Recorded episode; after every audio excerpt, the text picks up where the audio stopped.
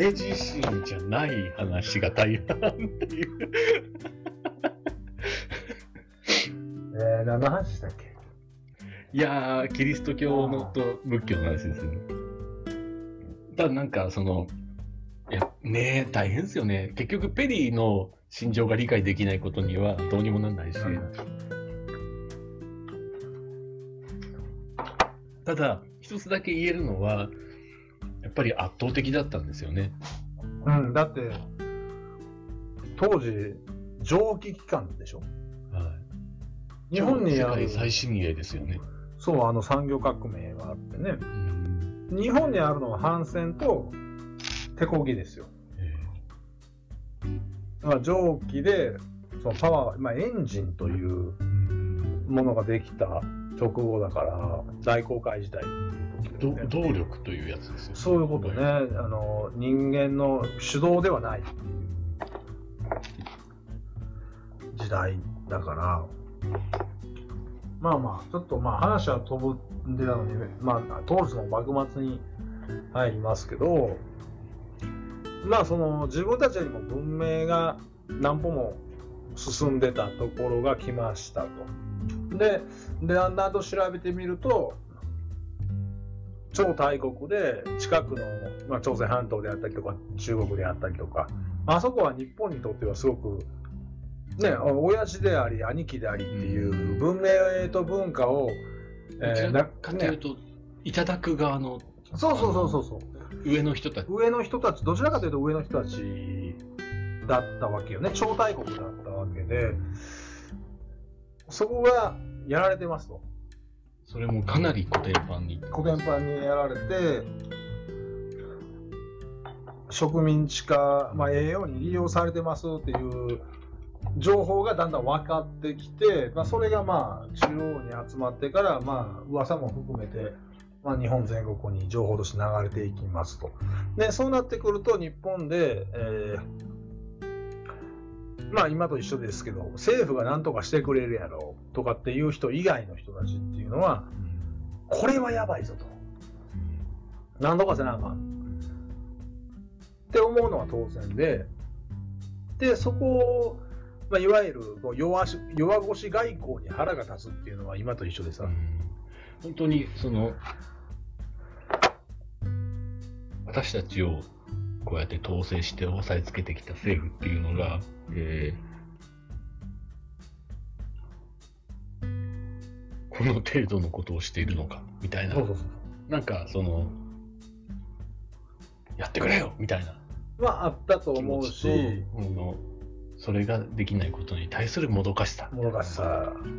で、基本的に、まずその概念を変えてしまわなあかんのが、日本人はサイヤ人であることをを考えなければならない。我々は今生きてる日本っていうのは、二次世界大戦に連合軍で負けて、GHQ に統治化されて、えーヨーロッパ、アメリカには勝てねえんだぞっていうことを植え付けられた世代でありますから。で特に原爆っていうものをもう2発、長崎、広島落とされて、沖縄、硫黄島という、その、いわゆる民間人を巻き込んだ局地戦、白兵戦が、まああったので、劣ってると。我々は欧米よりも劣ってるっていう感覚を持ってる人も多いとは思いますけども、そんな感覚を当時の日本人ないですから。まあ、そうか、そうですよね。一度たりとも征服されたことないですからね。ないですから。はいはいはいはい。ほんとほぼ全員ベジータだと思っていただいても、そんなには、あの、なんなら、なんなら今まで超大国と言われてた中国と、えっ、と、えー、ちゃんと渡り合ってきてたっていう自負すらある勢いかもしれない、かもしれない。独自の文化を作った俺たちっていうのはね。うん。さあ、話ちょっとずれますけどね、ちょっと最近僕、ベジータの恋までを習得しまして。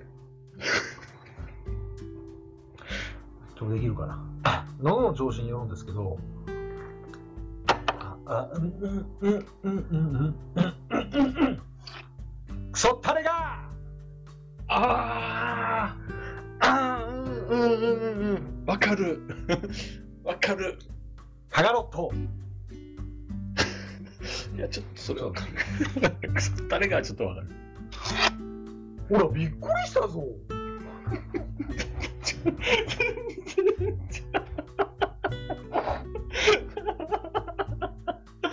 最近ちょっとドラゴンボールまでを練習してるんですけど、もう酒飲むと途端にできなくなるっていうね。いや、でもクソったれがいける。く、く、く、く、く。クソったれがうん、うん。すごくわかる。かなり近いうんとてもよくわかります。僕じゃあ悟空の真似しましょはい、う。はい。わかります。これで1週間終わる時があるんですよ。ドラゴンボール。あの、退治してるんで。そうそう。ドゥドゥドゥー、ドゥドゥドゥドゥほら、びっくりしたぞびっくりか。まあまあ、そんなことはいいんですけど、何でしたっけサイヤ人ですよ。そう日本人は、あの、基本的にサイヤ人ということを、あの、忘れていただくと困るんですよ。うん。当時の行動を全部せあの説明できなくなるので。日本人がそんなモラルを守って、秩序だって道徳倫理観を重きに置いた礼儀正しい民族であると、あの、今日本人の皆さん思ってらっしゃるかもしれませんけど、なことはない。戦生粋の戦闘民族ですよ。260年間の安静、安安泰の世を経て、なお。だって基本白兵戦が好きなんですもん。あそうですね。近距離攻撃大好きですもん。うん。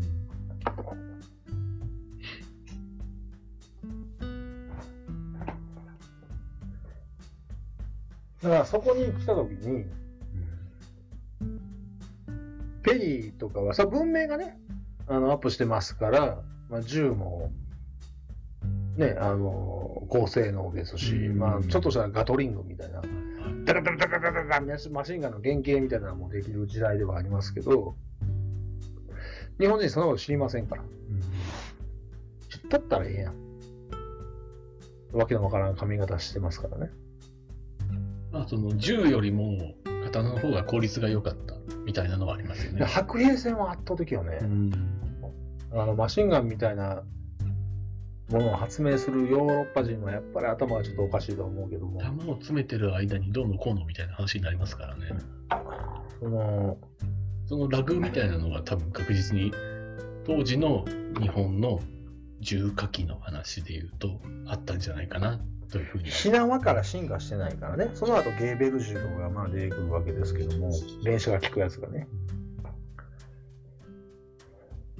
まあ、ペリーが来て、で、まあ、当時の大老、まあ、江戸幕府の大老と言われる、まあ、ゆ今で言うと、まあまあ、将軍の次、首相とかね、国務長官。みたいなところに、まあ、井伊直弼という人がいるんですよ。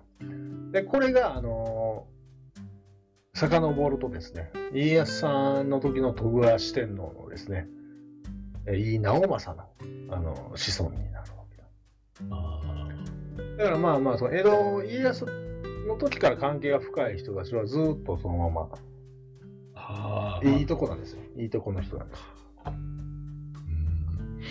で、井伊直弼という人が、この人はね、まあまあ政治家やったんでしょうけども、まあ言い悪いは置いといても、まあ日米の国交を結ぶという行動をするんですね。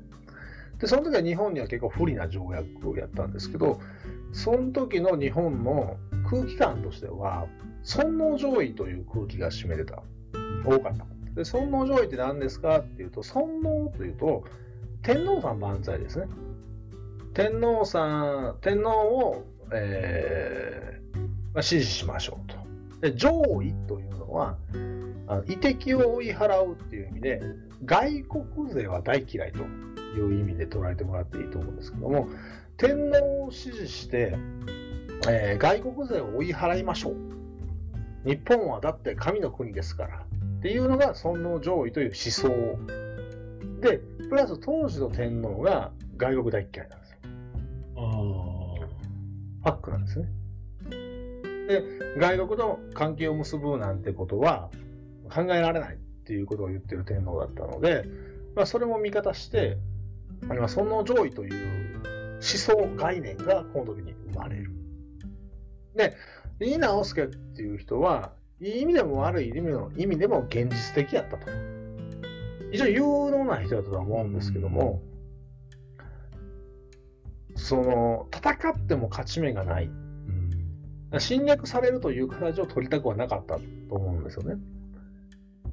あの人も国の、日本という国のために考えて考えた結果出した答えやとは思うんですけれども、当時の物資階級の中で流行ってたその本能上位という考え方で言うと、対局を得られなかった。いられなかった。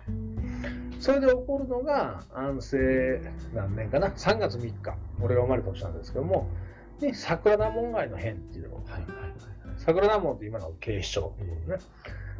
で、そこの江戸城での帰りが終わって出てきて、あの雪が降る、えー寒い時期に、えー腰に乗ってね、出てくる、今で言うとベンツとかうん。クラウンとかに乗って出てくる井直弼が、まあ、暗殺されるという事件が桜田門外の変として起こるわけですね。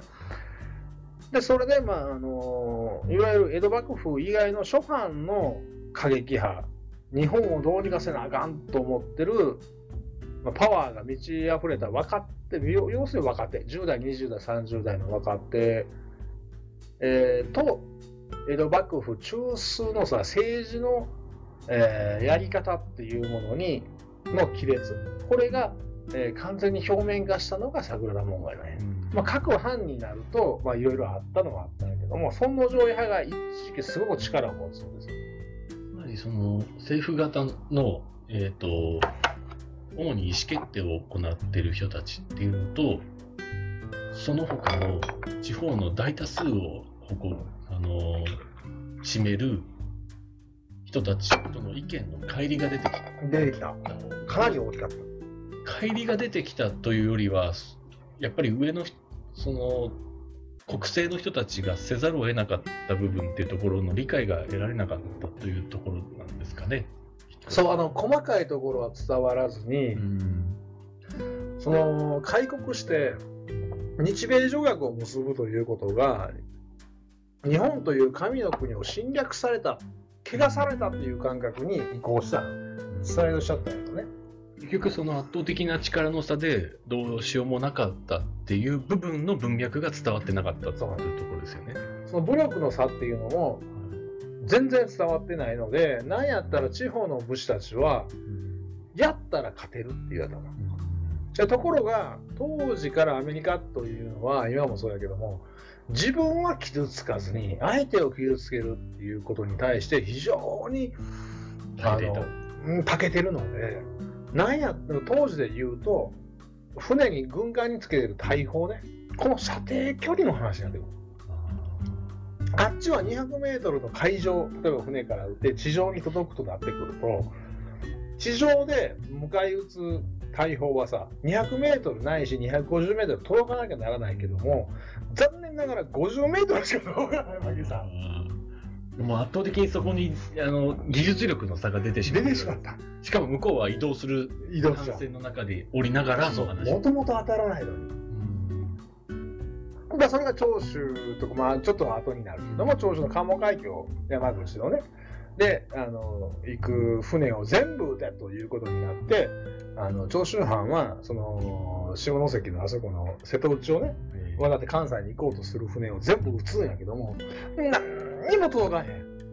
一発も届かへんねんけども、あっちから悠々と届くと。そんだけ分かりやすく出されちゃうと気づきますよね。いやいや、長州はずっと気づかなかったんよ。うん。幕府は気づいたけど。で幕府はそれに分かってたので、最善策としてそうですよね。せめて競技の場で物事を決めたい。決めて、あっちの文化を、文明を吸収しようと。日本はそれだけの技術があると。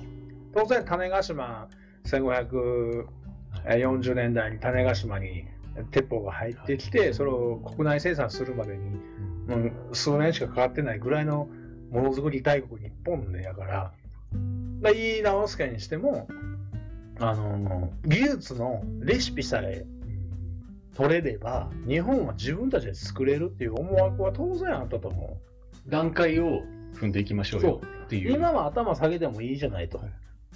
後からやったったらいいじゃない。今現在敵対したら絶対やられるよっていうのは井直輔の判断やったと思うんだよねだから俺は井直輔安政の大国と言ってその開国論派を皆殺しにするのよあの人たち井そこは強気なんですね。で吉田東洋もそれ、吉田東洋ちゃうわ。あの吉田松陰もそれで死んでるので、それで反感食らってんのよね。言ったらレボリューション、各地に散ってた第一次レボリューションも全員殺してしまってるから、各藩の若手のヤングたちからの支持率が低いのよ、とにかく。しかもそのヤングたちが残ってしまったがゆえに、そう余計。ものすごく、あの、急進派だったというか、その、過激になっていったってそことのやるっきゃねってなって、もう日本全国で USA! やってるわけよ。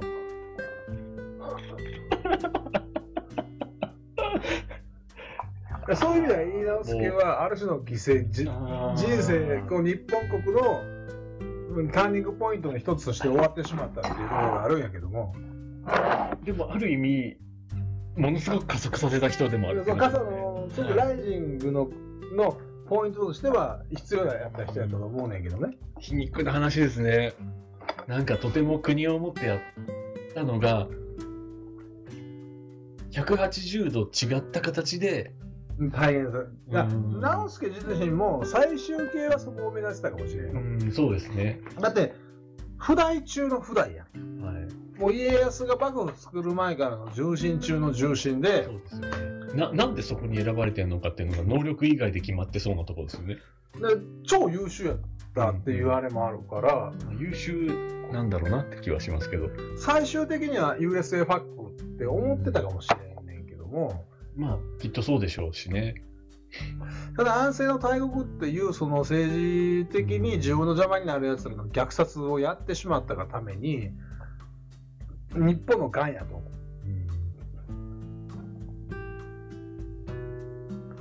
いうことで、まあ、でプラス天皇が嫌がってるの。天皇が嫌がってたらでかかったようんでも権力としてそれを行使したがために、まあ暗殺されるわけよ。なんか、それぞれの人たちが、それをね、井伊直弼を殺した人たちも、井伊直弼自身も、国のためを思ってやった皮肉な結果になってしまったっていうイメージ。そうやね、日本のためは思ってたと思うし、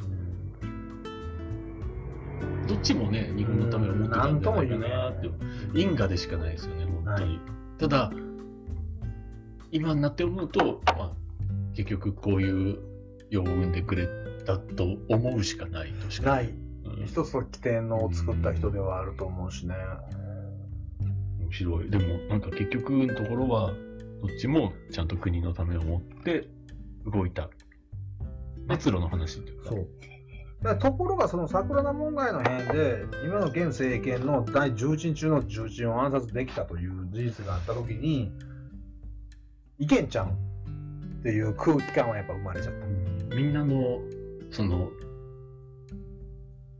何かを変えたいっていうアクションのハードルが下がってしまった。そうそうそうそういうこと。だから思いが暴走しだすのがここからやうんうんでそれがロジックに日本をこうしたいねうんんと思ってる人たちとなんかわからんけどあの暴走族とか大阪の感情族みたいにお祭り騒ぎだベイベーって言ってるやつらが増殖するわけよね。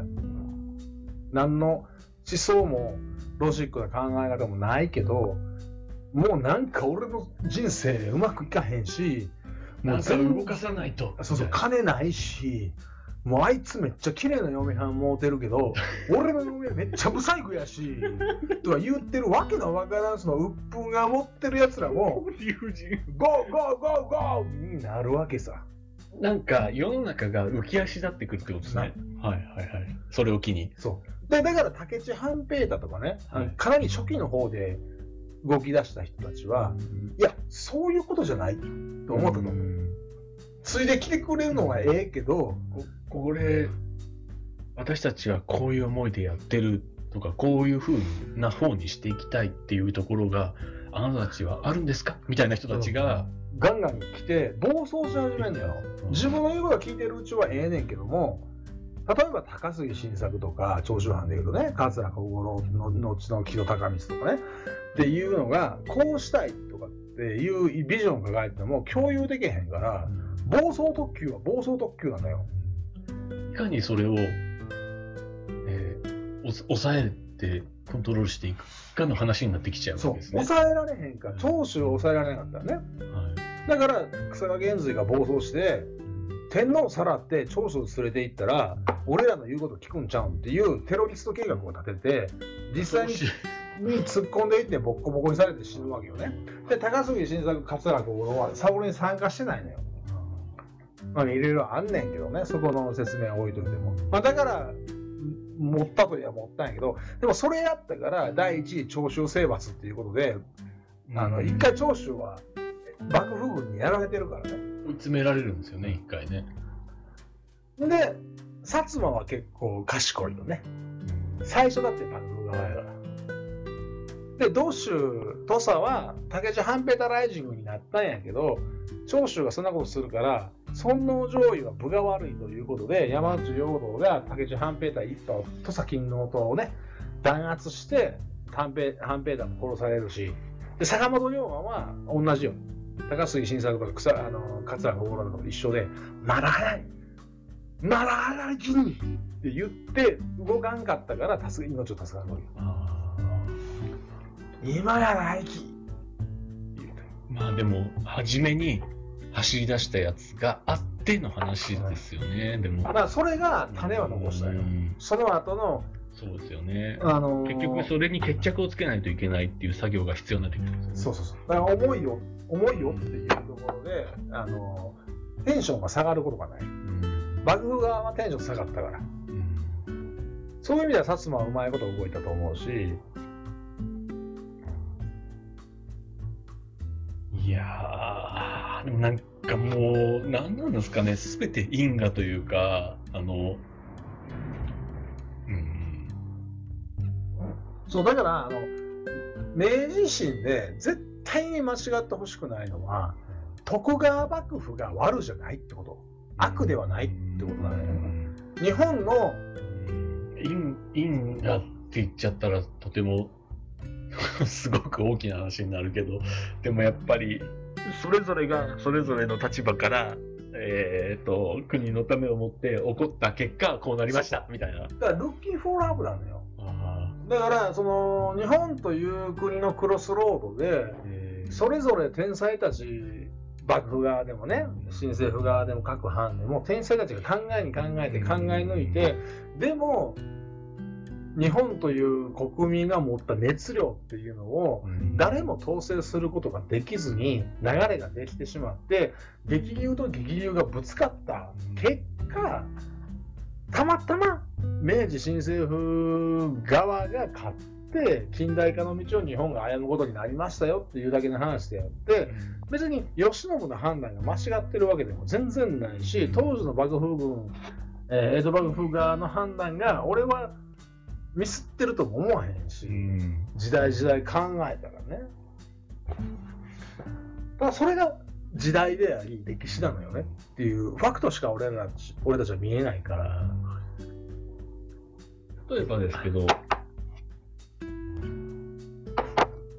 そうですね、例えばの話しかできないんですよね、できなった時は。うんだってさ、その、明治維新があって幕府が潰されたっていうのをみんな知っててもさ、うんその後に蝦夷共和国ができたっていうのを知らんやん、誰も。うん知りませんね。知らんの？何ですか、蝦夷共和国って。蝦夷共和国っていうのは戊辰戦争始まりました。で、江戸幕府の本拠地はまあ、江戸やんか、東京やんか。で、そこで上野戦争っていうのが始まるのよ。はいはいはいはい。で、それがショッパーの、あの結局まあ、大政奉還して、政治の話は天皇さんと明治新政府側に行ったんやけども、まあ、割愛するけど、まあ、江戸側、幕府側は一回潰さなあかんっていう話になって、まあ、特に長州側がね。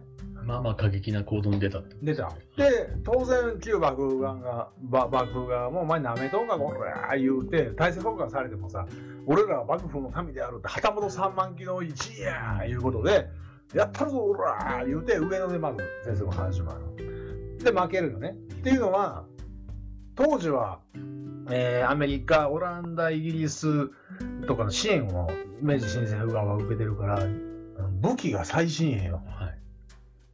旧幕府が幕府側はまだ鎧とか着てるから。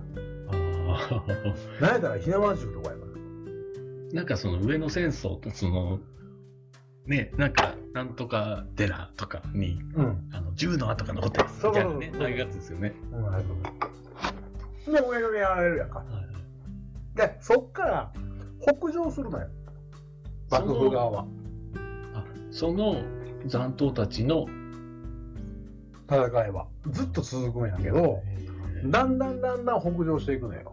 言うたら、江戸から西はもう明治新政府に抑えられてて、で江戸から北側に、まだその、例えばまあ今、映画でやってる長岡藩の、えー次の助とかね、あの辺が、その幕府側につく奴らもまだおって、で、なんせね、会津福島のね、会津あの松平片盛っていう人がいて、でこの人は幕府側で最後まで幕府側として、言ったら会津、会津っぽとか、白虎隊とかって。そうそうそうそう、あれのドン。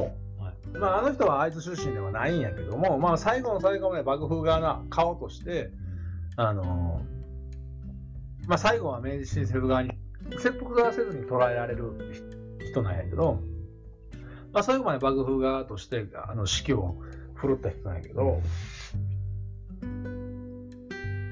まあ、その人を中心にだんだん北上していくのよ。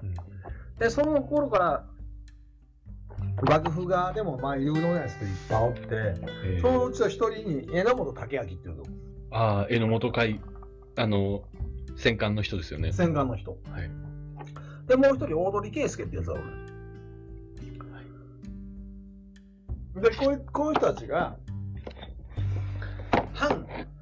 明治新政府側なんやけども、ここまでは勝てんと。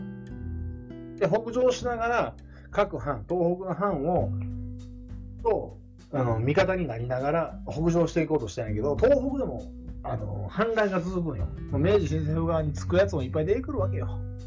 長岡の河合嗣之助とかは、あの、ファック、明治新政府で頑張ってくれたけど、他の奴らはね、あの、明治新政府側についたりして、ボロボロになるんやけども、それでそこに新生組が加わるんだよね。うん。その途中で近藤勇はまあまあ死ぬんやけども、で近藤勇が死んでからは土方歳三が指揮を取る形で、新選組は、その、もともとほら、新選組って会津扱いなんよ。えー、会津藩の管理で京都の、えー、あのー治安を守るっていうのをやってるバックが会津藩なので、で、会津藩と一緒に北上しながら、で、会津藩は途中で、あの、それこそ白虎隊の話をね、うん。会津侵攻の時に若松城がやられて、白虎隊も全部腹切って死ぬんだけども、えー、まあ、土方歳三、えー大鳥圭介、榎本武明、あの人たちは諦めずに、うん。あの幕府で幕府側が持った軍艦とか金とかちょろまかしながら北に北に向かって最終五稜郭に乗って五稜郭を占拠して全人員戦闘員を五稜郭に集めて江戸共江蘇共和国を作ったへえ。でそれは何なのかって言ったら江戸幕府でもないし明治新政府軍でもない北海道の国であるっていうでそれであの榎本武明が交渉してイギリスがフランスにこれは国であるとを認めさすのよへえ。これはすごい難解な政治力がいったと思うんだけどもあファクトだけで言うと国を認めるっていうのもなかなかですよね。だからその新しい明治明治新政府軍日本とは違う国であるっていうことを認めさせてそこは政治力使ったと思うよ。ロシアがどうやこうやとかさ。やってあの民戊辰戦争の一部として幕末のざ幕府の残党としてなんかあの辺をあの終わったと思われてるけどもあ違うのね。あの人たち、そうおん違う国を作ろうとして北海道に渡って。そうですよね。なんか僕の認識だと本当に幕府の人たちがどんどん北上して最終五稜郭に立てこもりましたみたいな感じだったんですけど、実はちゃうね。どっちかっていうと、日本っていうき国に見切りをつけて、もう一つそうそうそうそう。ちゃんとした国を作りと思って？その、あの、うん心意気というか、考えの飛躍さ、うん、これが俺はいつも心を打たれる。これはね、あの、今で言うとこのクリエイティブジャンプってやつですよね。いや、もう、これはね、はいすごいことやと思うのよ。でだけど、日本の今の歴史は邪魔やから、全誰も言えへんけど、エゾ共和国っていうのは存在してて、一時ね。その考え方っていうのが今世の中にルフしてしまった時によ今日本のいろあらゆるものが崩壊してしまうかもしれないなって気がするそう。するから、あんま情報がない。ということで、またヤスがトイレ行ってきますんで、一旦止めます。ほんとすいません